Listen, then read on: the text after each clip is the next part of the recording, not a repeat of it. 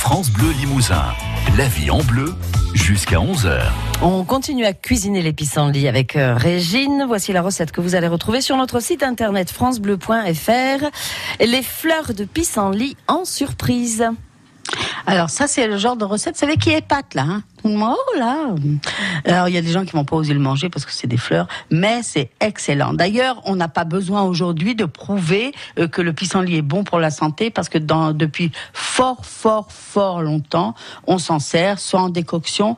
Et même, vous savez, quand on allait consulter ce qu'on appelait ici des, pas des sorcières, mais des, sages femmes ou des sages hommes, des gens qui, soignaient, euh, eh ben, ils conseillaient à certains enfants, enfin à certains parents, de, de faire rouler leurs enfants dans les pissenlits, dans les champs de pissenlits, ou de frotter tout leur corps euh, avec euh, des feuilles de pissenlit froissées parce qu'il y a un, peu, un petit un petit lait qui sort là, et, et voilà, et ça leur a assuré la santé, et puis même ça donnait des présages d'avenir assez heureux. Alors là, nous on va se servir des fleurs. Attention, hein, je vous garantis rien pour vous euh, frotter avec les feuilles de pissenlit.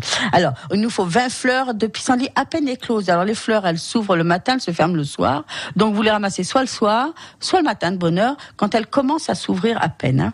Il nous faut un petit peu de farine de blé noir ou de blé euh, de blé de froment, euh, deux petites cuillerées à soupe d'eau, un peu de sel, du poivre et puis de l'huile parce qu'on va faire de la friture. Hein de l'huile ou du beurre clarifié, c'est comme vous voulez. Dans un bol, on va mettre cette farine, le sel, le poivre et l'eau.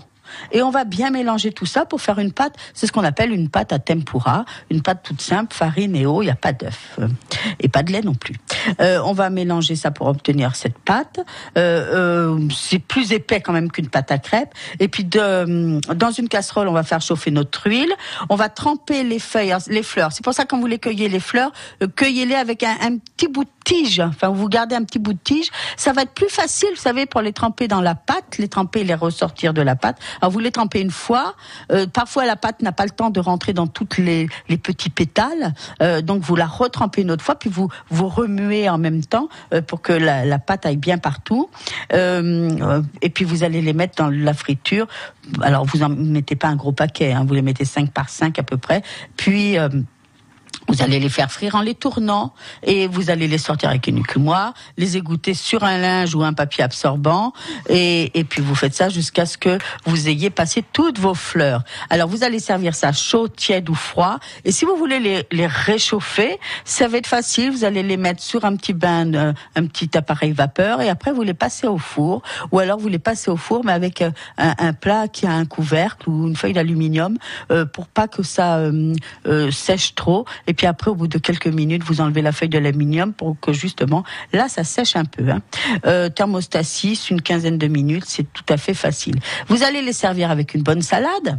Mais vous pourriez aussi décorer votre plat euh, avec des jolies petites fleurs de prime vert qui se mangent.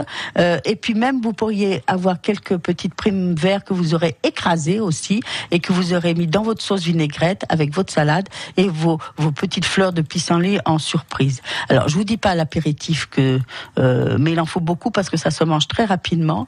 Et puis, si vous voulez les servir comme ça froides, proposez une petite sauce.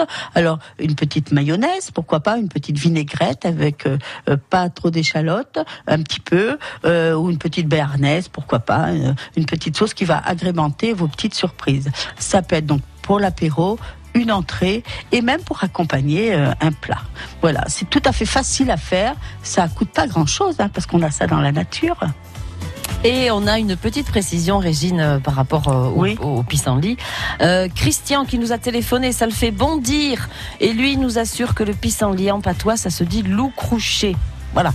Loup crouché, d'accord, très bon. bien. Bon ben merci Christian. Et, et, je vais regarder dans le dictionnaire d'Yves Lavalade comment il dit le pissenlit et on en reparle lundi. Et lundi on parlera pas que de ça. Lundi on va parler des ben des haricots mungo. Vous savez, les azuki, les petits haricots rouges. Ah, oui. Leur histoire. Et puis, on va les cuisiner, figurez-vous, de l'entrée au dessert. Et puis, je vous rappelle aussi qu'il y a la fête du cochon à Neuville ce week-end. Enfin, demain, samedi. Hein. Et il pleuvra pas. Bon, enfin, j'espère. Très bien. Merci, Régine. Bon week-end. À lundi. Euh, belle fin de semaine à tous et belle cuisine à tous. La vie en bleu, la cuisine d'origine, avec Fred ici. Produits alimentaires locaux, à côté des gammes vertes de Limoges et de Tulle. La vie en bleu, à retrouver sur FranceBleu.fr.